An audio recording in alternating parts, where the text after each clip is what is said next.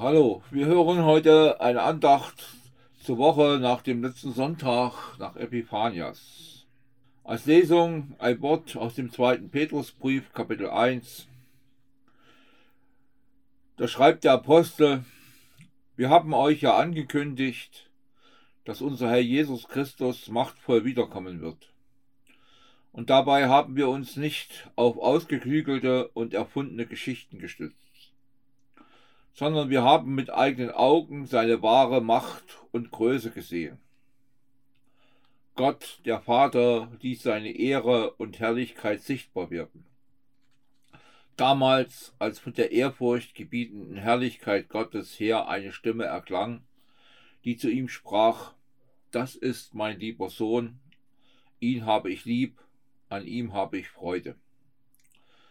Diese Stimme haben wir selbst gehört Sie kam vom Himmel her, als wir mit Jesus auf dem heiligen Berg waren. So gewinnt das prophetische Wort für uns noch an Zuverlässigkeit.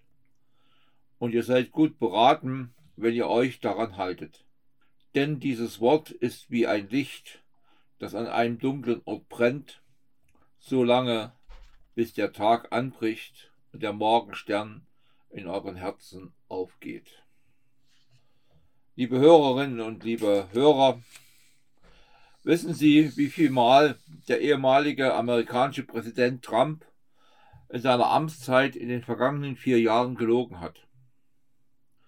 Dennoch hat er bis heute unzählig viele Freunde und Anhänger, die ihm vertrauen.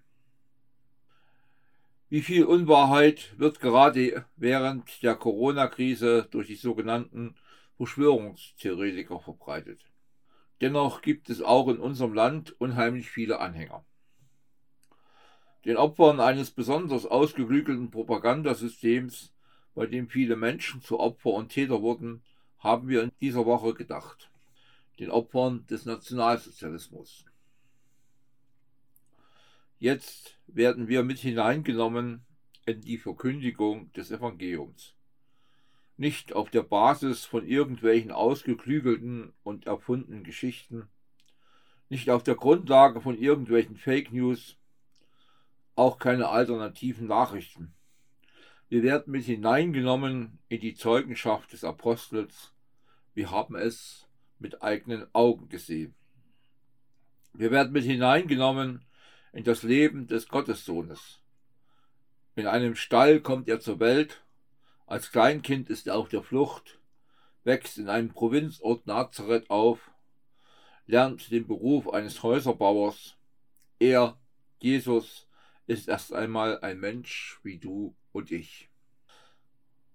Gott ist nicht mehr im Himmel, sondern er ist mit Jesus mitten auf dieser Erde.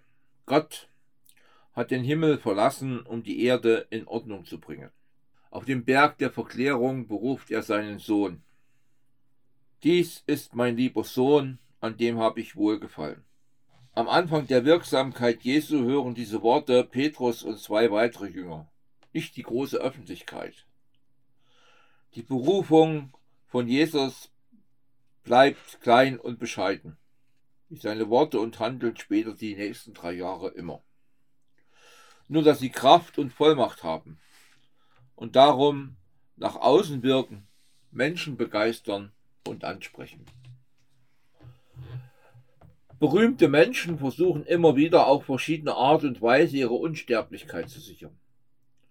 In der Antike benannte man Städte nach Herrschern, zum Beispiel Alexandria nach Alexander oder Caesarea nach Caesar. Auch in unserer Zeit gab und gibt es das. St. Petersburg oder Karl-Marx-Stadt und noch andere. Berühmte Künstler machen es in Hollywood mit dem Walk of Fame. Bei Jesus ist es anders. Alles hatte Anlass zum Vergessen gegeben. Erst recht sein Tod am Kreuz. Das wird in einer der biblischen Ostergeschichten deutlich. Als Kleobas mit seinem Freund wieder nach Emmaus geht und mit einem dritten Fremden ins Gespräch kommt. Eigentlich könnten wir das mit Jesus vergessen. Die vergangenen drei Jahre waren sinnlos verbrachte Zeit. Beim gemeinsamen Essen merkten sie dann auf einmal, dass der Fremde Jesus war. und dass es doch nicht sinnlos war. Sie hatten den Sinn ihres Lebens bei der Tischgemeinschaft wiedergefunden. Hier ist Jesus wieder so ganz anders, als wir es immer denken. Das passiert, wenn Jesus Menschen in seine Nachfolge und in seinen Dienst ruft. Das war damals so und ist auch heute so. Wir kennen dieses bewegte Auf und Ab im Leben des Petrus mit Jesus. Petrus, der einfache Fischer am See Genezareth, ein Typ, der schnell Feuer und Flamme ist, aber der auch schnell die Flinte ins Korn wirft.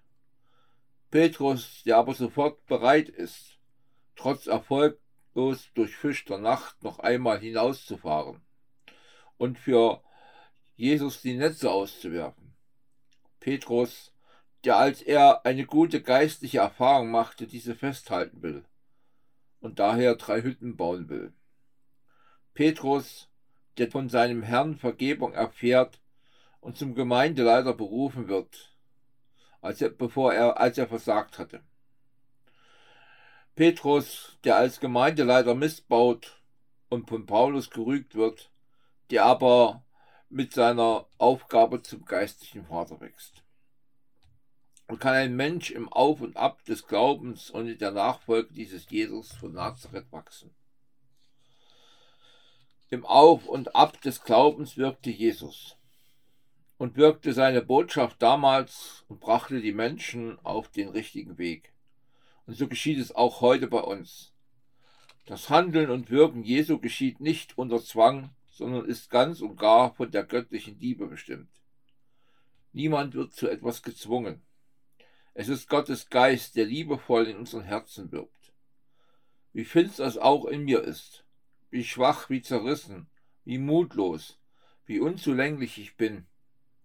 Ich lebe von der Gerechtigkeit, die uns Gott gibt, und der Heiland Jesus Christus und die unter dem neuen Himmel und auf der neuen Erde vollendet werden wird. Unser Glaube wird jeden Tag angefochten. Gerade darum sind wir auf das Wort Gottes angewiesen. Das Wort Gottes ist wie eine brennende Kerze in einem dunklen Raum. Es bringt Licht in unser Leben. Es ist gut, wenn wir auf diese Worte hören. Ihr seid gut beraten, wenn ihr euch daran haltet. Denn dieses Wort ist wie ein Licht, das an einem dunklen Ort brennt solange bis der Tag anbricht und der Morgenstern euren Herzen aufgeht. Für uns ist es nicht einfach, das Leben von Jesus zu verstehen. Manchmal ist es so, als warten wir auf eine Antwort. Und dann kommt sie. Dann hat man das Gefühl, dass man sie schon immer kannte. Genau das macht uns Petrus deutlich, wenn er hier von dem Licht, das am dunklen Ort brennt und dem Morgenstern spricht. Und wir sind bereit, uns mit Jesus auf den Weg zu machen, bis zu dem Tag, an dem er als das Licht der Welt, als der Morgenstern wiederkommt. Amen.